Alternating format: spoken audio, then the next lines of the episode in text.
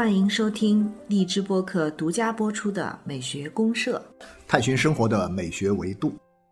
亲爱的听众朋友，大家好，我是生活美学观察家小明老师。我是生活美学观察家可可老师，欢迎大家。啊、欢迎各位朋友。今天我们想从一部电影来说一个非常有趣的话题。对对，现在要聊电影的话，那肯定绕不开这部电影，我知道。对对对你好，李焕英啊，是？吧？对，对，这部电影相信很多咱们的朋友可能都看过。很多人可能都看过，因为现在票房已经不得了了，四十多亿，从这个春节期间上档开始到现在，嗯时间很短，但是呢就已经冲到四十多亿了。然后他们很多人估计这电影肯定会是中国的票房冠军，会超过《战狼二》。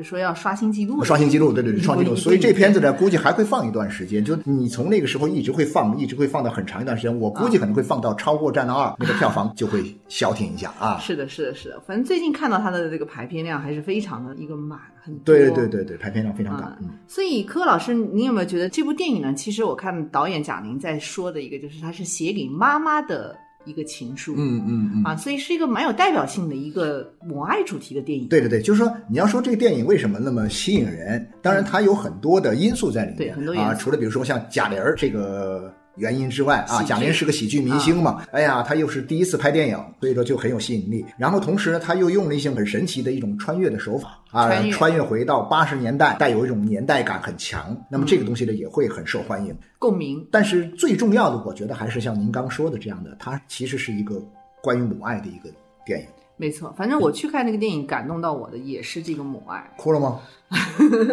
哭了没有？你哭了没？我 我们大老爷们儿一般来说不太容易，泪点比较高啊，泪点比较高。那我承认我泪点低一点。呃，泪点低一点。我觉得我每次看这样类型的影片都是很容易被打动对，啊很难把持得住。其实讲到这个，我想起原来有一部跟他很相似的这种，就是哭的稀里哗啦的母爱的电影。哦，很早很早以前好好早，我我我知道我知道，叫《妈妈再爱我一次》。对，一啊，部台湾台湾电影。对不，我记得那时候是全国人民也是被这个电影给闹得哭的，这个 哎呀死去活来。对。对对。你知道那时候我们这个电影院在卖《妈妈再爱我一次》电影票的时候，是随票赠送一个手绢儿。啊，就是擦眼泪的，啊蔡养内，对，因为当时还没有像这种，就是说大家都用纸巾啊什么，当时是随票赠送一个手绢儿，然后进电影院嗯，而且当时电影院是很大嘛，就是不像现在小厅啊，对对对，小厅的，那几百几百人的电影院。那时候上千人，我估计可啊，能都对，也有，反正我们那里电影院，我们那时候看电影很多都是单位的电影院，单位的电影院呢一般是一个大概有上千人的电影院。那比较就是大，非常大感觉至少几百人规模，啊然后全部人都在哭，那是什么感受？哦，那是九十年代初嘛，大概。对，就是那样说，啊，对，所以就很像，它也是一个母爱的主题，只要写母爱，一般都很容易打动人，对，很容易啊很。煽情，很容易这个催泪，是对吧？情感上，所以可可老师，我们今天来讲一讲，就是有关母爱的这种，从美学意义上，我们去理解对对对，它的其实情感，其实是对，没错，就是说这个话题，我觉得就是说，你看啊，贾玲这电影啊，出来了啊，然后引起这么大的关注，这么受欢迎啊啊，产生了这么好的效果，这就是一个母爱的胜利。呃，但是之前很少有，刚刚其实聊到九十年代有一部这样的台湾电影，但是在这个九十年代初这个电影，一直到今天啊都。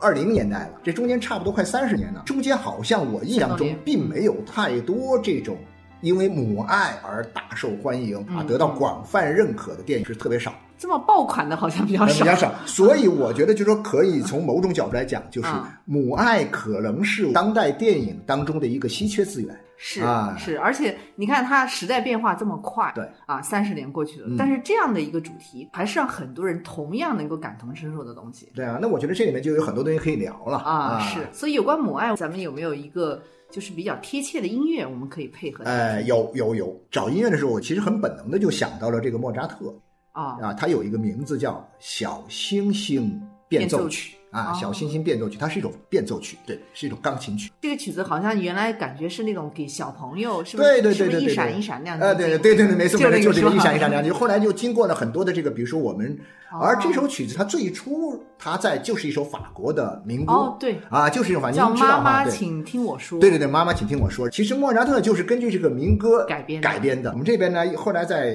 引进的时候哈、嗯就是介绍的时候，又把它改编成各种各样的东西。所以说，某种意义上其实是家喻户晓。那我们再来听听这个正宗的原版的，就是这个莫扎特的啊《小星星变奏曲》。变奏曲啊，好。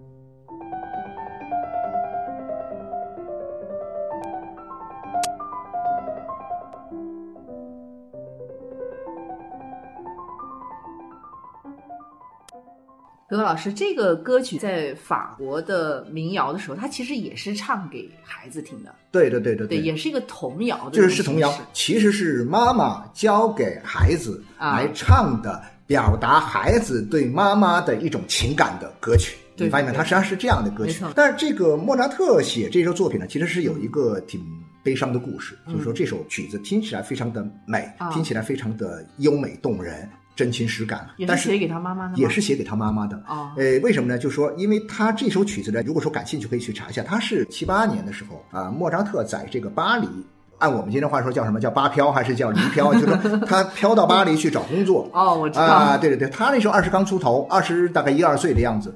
我们知道莫扎特，他从小他爸就带他到处讨生活，到处去秀，到处去参加各种演出，漂泊中，一直说的那个什么沉重一点，他就是五六岁开始到处去漂泊的，但是以前都是被他爸带着走。他爸也是个乐师啊，就是小提琴演的很好的。他爸有一套很好的培养天才的方法，那他的最伟大的成果就是莫扎特嘛，确实。啊，就是史上唯一的可以说是 number one 的这样的个 这个天才，被他爸培养出来了。但后来到了大了以后呢，他爸呢就自己也有自己的工作，所以说莫扎特呢在外面出了名之后呢。就在他们当地这个萨斯堡这个地方就找工作呀，比如说在宫廷里面呢，或者说在这个大主教啊，就有这个音乐的这个工作。但是呢，跟这些官方啊，或者说跟这些大主教他们的关系都不好，就有人闹矛盾之后呢，在当地就有点待不下去的意思。他来往外走，所以他想继续再往外发展。所以他二十多岁以后呢，他爸就没带他出去了。嗯，然后呢，是他妈。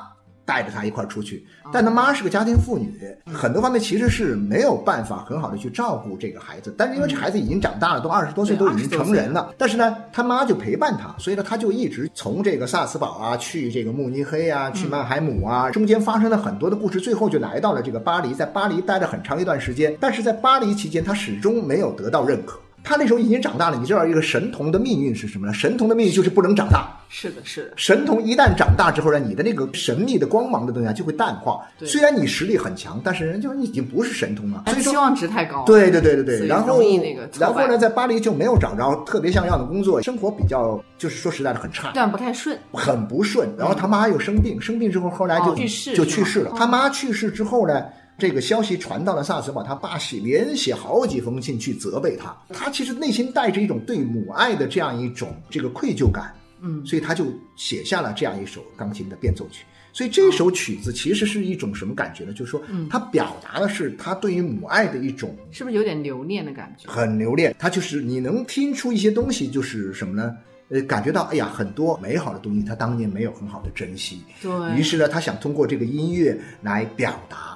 我们知道这个莫扎特这个人呢，实际上是一个非常大条的一个人，粗线条的一个人，艺术上是很精致的哈，但是他的生活上是很粗线条的，他很忽略这些东西。他妈生病了，他都没有注意，那么他妈又不想让他知道，给他增加负担，没有跟他说啊，又没有怎么说，然后呢，可能病得已经够呛了，但是都没有表现出说，哎呀，得赶紧去看医生啊。就算看医生，他可能当时也没那么好的条件，所以在这种情况之下。这首曲子出来之后，非常非常的打动人。听柯老师您这么一讲以后，我听这个曲子的感受也有点不同。是啊，就不同了吧？对，因为这个曲子它听起来很朴实无华的感觉。对对，是啊，是他的一种补偿心理的一种表达。但您这么一讲，我就觉得这个朴实的后面好像确实是这个情感啊。啊，还是很有一种眷恋的感觉。对对对对对，我现在就感觉到，就是说，呃，咱们看的这个《你好，李焕英》这电影呢，其实也是一样的，就是说，当时他是他在病床上，估计妈妈已经不行了，然后这个时候他就穿越嘛，不管是意识也好，还是下意识也好，那其实这里面呢，他都有很多的悔恨交加的东西。是，比如说，至少他觉得说，电影里啊，就是这个贾玲演的那个女孩，那么他可能会觉得说。妈妈在活着的时候没有办法让妈妈这开心、快乐、满足、幸福，会觉得很多的愧疚，然后在这个时候呢，就穿越回以前那个时代里面去，想要做很多的补偿。就这种东西里面，你会发现音乐的东西其实反映的是人的一种情境，电影也是一样的。就这种情境呢，我觉得至少在母爱这个问题上。中西之间呢，嗯，还是很相似的，相似共通啊，对，其实都是一种什么？像您刚才说莫扎特对他母亲的爱，然后写的这个小星星变奏曲，包括贾宁写给他妈妈的情书，拍的这部电影，对。吧？还包括我们其实，在文学艺术大量的作品里面都有母爱主题，对对，其实都有相似，都是一个就是类似于像这种就是子欲养而亲不待的这样的一种情感，对，现在我觉得很有意思啊，就是说。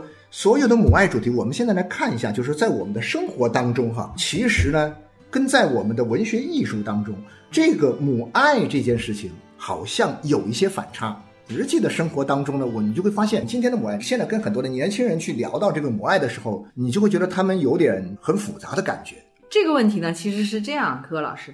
关于母爱呢，我们其实梳理一下，你会发现它随着这个历史变化呀，它其实也悄然的发生了很多不同的东西，发生了一些改变。嗯嗯嗯，对，其实我们可以从中国传统的母爱来看的话啊，传统的母爱啊，因为传统母爱，你知道中国人还是对母爱这个事情啊，他其实是看得很重，对，看得很重，把祖国都比作比作母亲，对，当时有很多歌颂母亲的歌，对对对对啊，我记得小时候好像唱过什么。烛光里的妈妈呀，什么？对对对对对，包括唐诗里面也说的那个什么“谁言寸草心，报得三春晖”，对吧？啊，对，小时候你就要念这些，就是母亲的形象，她从来都是那种无私奉献啊，对吧？然后默默忍耐啊，对对对，无私奉献，然后又慈祥，这个温暖呐，就是这种感觉，给你很多爱和温暖的这种这种角色。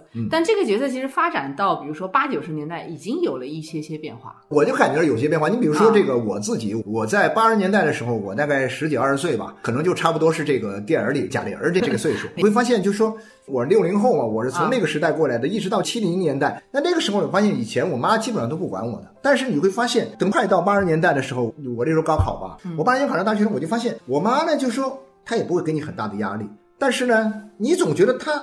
很关注你这件事情，很希望你能够考上。那我要是考不上，我会很对不起我妈。但总体上还是一种什么感觉？就是说，觉得哎呀，就是你没有感觉到来自母爱的一种压力的东西，还是觉得比较少。对他可能就是说，对你更多的还是默默的关爱。对对对，你比如说，你像我们，比如说看书看得很晚的时候，你发现。呃，因为那个年代八十年代是不像今天哈，你看书看到十一二点都很正常。我们那个时候呢，你看的晚一点的话，你比如说看到十来点钟，你就发现，哎呀。妈那时候就会老问你，哎呀，这肚子饿不饿？要不给你做碗面吃啊？天气冷了，你这个叫什么？因为我们那会儿也没有空调，也没什么的。说，哎呀，要不要给你冬天的时候给你生一盆火，给你烤一烤啊？一边烤一边做作业啊？就是他会这样很关心你。实际上他就一直陪着你，他没有对对对，一直陪着。对，实际上是这样。但是柯老师，你知道吗？其实后面又发展了十几二十年之后，比如说当下，其实做母亲的角色又更加的会。进一步的，就就我觉得没错，就说 进入到孩子的生活里面。简单来说，就说传统的这个母亲的角色，在现当代的生活当中，特别是在我们当下这个十几二十年的这个生活当中，九十年代以后，可能这个角色就发生了一些变化，或者说原来的东西也还在，但是呢，它又延展出了更多的一些角色内涵。没错，我是这么认为。嗯，因为你知道，女性角色其实在中国这几十年发展来讲，变化很大，她的社会地位啊。她在家庭里面的地位啊，她的角色啊，其实变化都很大，嗯，所以这就会跟母爱的观念是有一定的影响的。对对对，以前我们不是有句成语吗？叫望子成龙。对，但是望子成龙这个成语，它的主语是谁？我有时候我会想这件事儿。是谁望子成龙？当然，我们以前说那是父母望子成龙，说父母。但其实，在父母里面呢，父母这个概念相对来讲是一个模糊的概念。你要想把这个父母的形象更具体化一点，到底是父还是母的时候，发现，在具体生活的这个经验当中，更多的还是母亲是走在前面的。其实是当妈的在。望子成龙，当爸呢，可能在外面忙活事儿去了。比如我们通常讲的“男主外女主内”啊，这个说法，当爸的在外面干工作，当然妈也工作。但是呢，妈工作完了回到家里之后，当爸的基本上不管事儿了。但是当妈的还要忙个不停。然后呢，除了做家务、做饭、打扫卫生诸如此类的呢，当然现在情况会发生一变。现在我们可以请钟点工啊。但那个时代呢，比如九十年代的时候还没有这种风气的时候，当妈真的是好辛苦。然后她。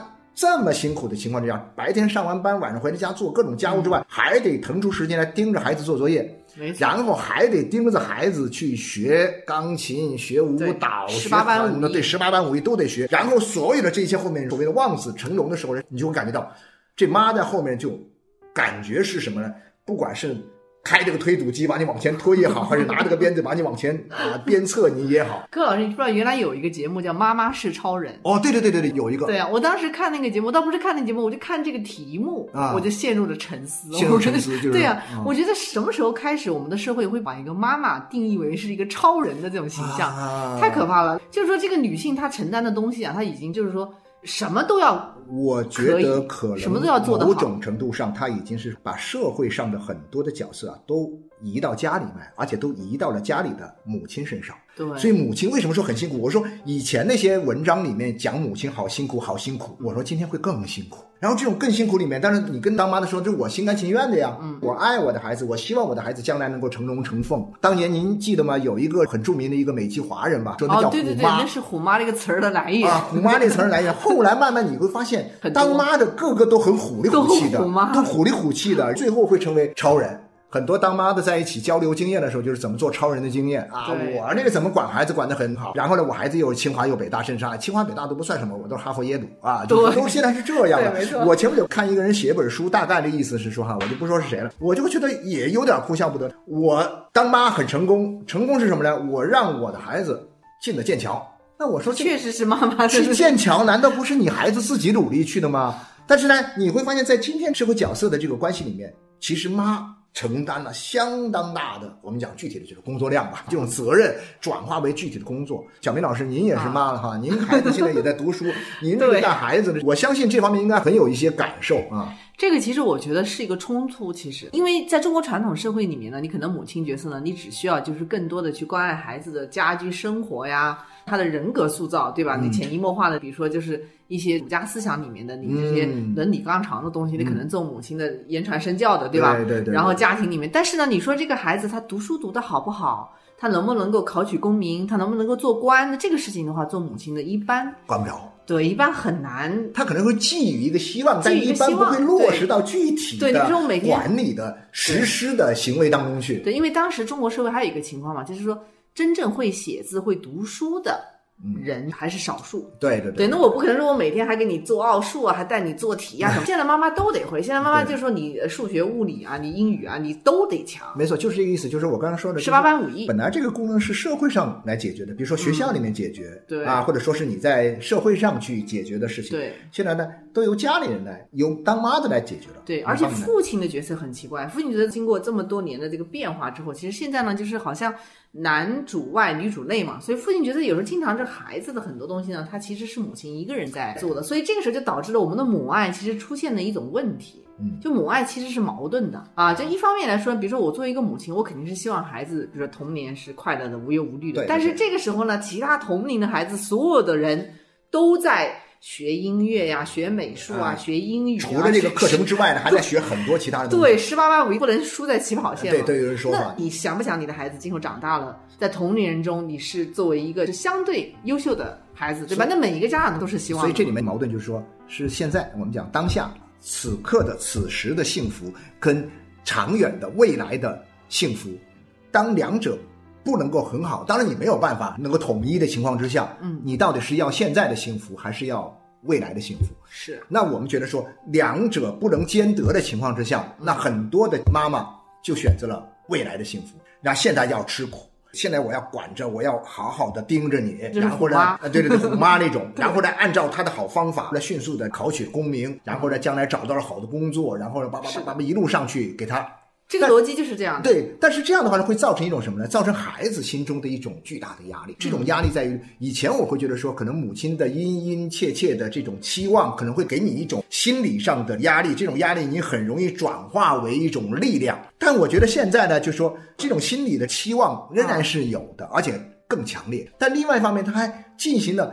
身体上的、行为上的这样一种安排和管束之后，你反而会形成一种反弹，是的，会产生一种不好的。确实是当妈好辛苦，可是你干嘛要这么辛苦的管我呢？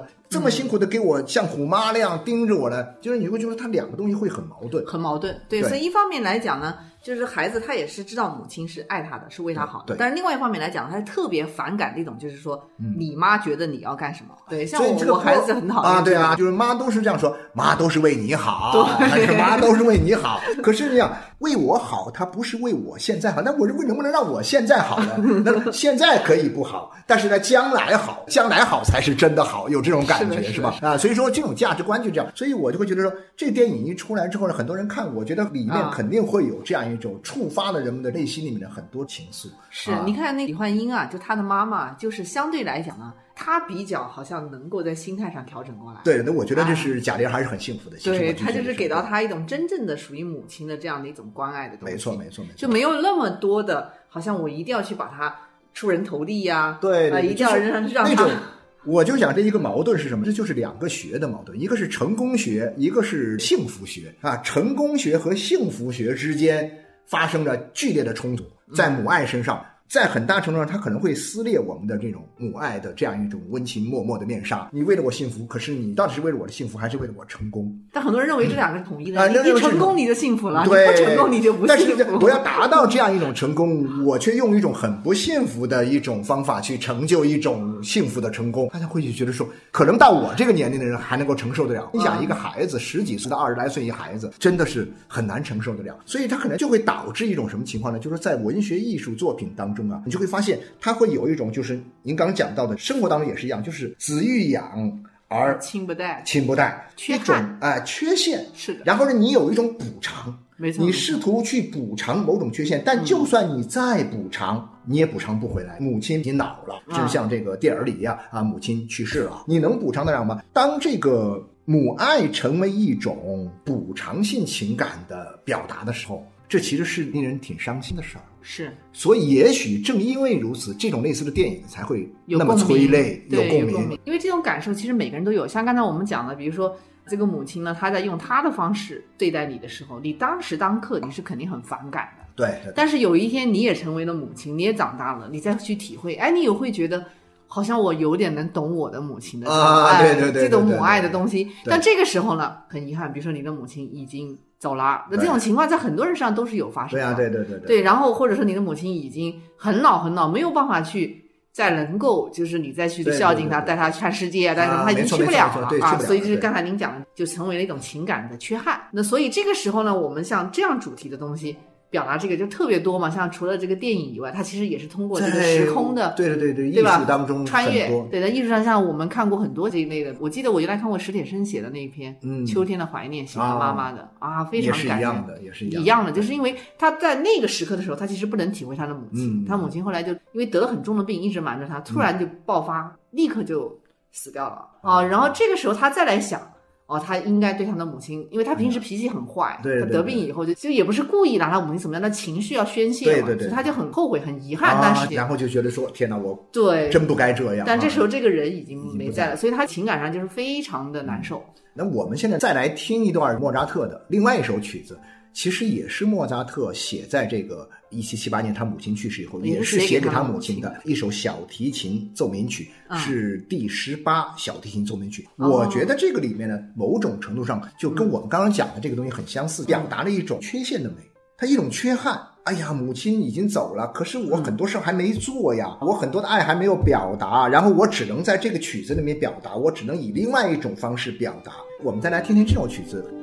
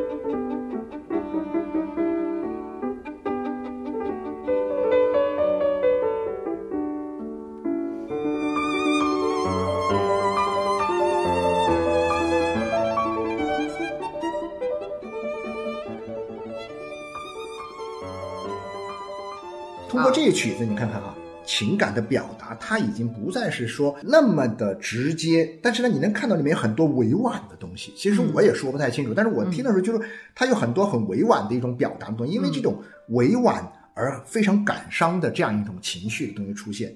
那其实，在整个的这个西方古典的这种音乐也好，或者说是绘画艺术也好，或者说像文学作品也好，其实里面涉及到的母爱的东西都非常非常多，对吧？对，非常多。但是呢，都有共性，就是都有我们讲的这个。母爱面临到一个就是像生离死别之后啊啊啊，然后呢用一种各种亏欠、各种补偿，就是用一种情感的补偿，然后来替代这种心理需求的东西。对对对，那基本上都有这样的一个东西。所以刚才我们讲的这个穿越这个主题啊，用在蒋宁这个电影上也特别好。其实我觉得他这个电影有两点，一个是喜剧的这个。啊，喜剧的意就是说，你虽然是一个伤感的故事，你像原来我们说的哭的稀里哗啦，妈妈再爱我一次，那个就是好像就不是比较很悲情，对，很悲情，很悲情，就很沉重的感觉。但他这个用一种喜剧的方式，就让人笑中有泪啊啊，就是哭着笑着的，对，可能理解上会更那个。然后另外一个，其实我觉得就是穿越。穿越这个东西呢，它其实有一种通过一个时空的转换，就是说我给你，你不是缺憾吗？那么我帮你把这个时空扭转一下，啊，回到从前，没错没错，你会怎么样？我们就假醒，就把这个其实是一种想象性的思维，或者说一种情感的延伸的东西，然后呢，把它当做是一个现实，把过去当做是一个此刻，重新去用一种补偿的心理，重新体验一下母爱的这种感觉。是，就是弥补一下你的缺憾。对对对对对，它其实从本质上来讲，它有一种游戏性和虚幻性的色彩，有这个色彩在里面。对，然后再把这个时间的线呢，做一个解构的这种后现代的手法吧，然后让你回到那。讲到母爱的这种文学作品啊，或者说是艺术作品啊，这个母亲的形象呢，它通常都会出现在一种回忆的语境当中。那我们通过回忆啊，我母亲当年以前怎么怎么怎么样，然后如何如何如何，那这是我们表达母爱的一种方式，就是我们通过回忆来表达母爱。对，回到那个情境里面，其实像画画的里面有几张专门画母亲的，嗯，都是因为画家本人跟母亲关系呃比较亲密嘛，相对来讲，因为像梵高啊，像伦勃朗啊啊这些，包括那个安妮沃霍尔，其实安妮沃尔跟他母亲的关系也非常不错，也非常不错哈，啊，因为安妮沃尔从小其实他因为当时出生在美国这种情境下面来说的话，他。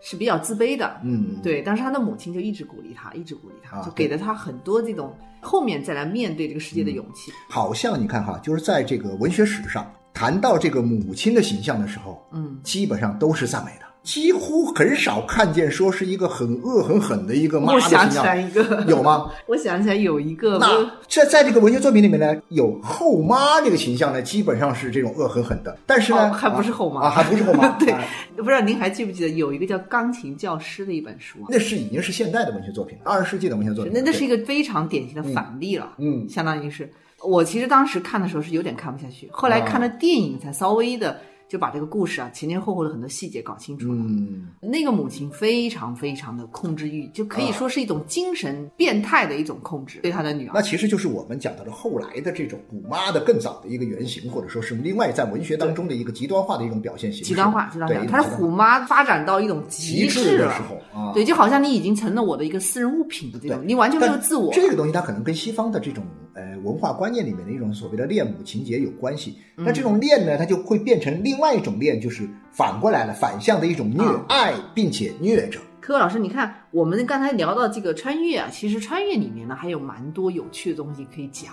嗯，包括我们像穿越呢，它其实跟人的作为一种做梦的这种梦境体验，啊，对对对，是有点相似。对对对对对，因为梦境是一种。审美最高的穿越的境界，我认为是这样的啊。对，我也觉得，因为今天时间也差不多了，差不多。对，我们可以留一点，就是后面下一期，我们下期再来聊聊梦，好不好？对，聊聊梦境，聊聊穿越和梦境的这个这个美学问题。OK OK，嗯，那我们今天就聊到这儿，最后再听一小段莫扎特的第十八小提琴奏鸣曲，结束我们今天的这样一个聊天啊。好，结束这个母爱的话题。呃，母爱的话题，好啊，谢谢大家，嗯，好，再见。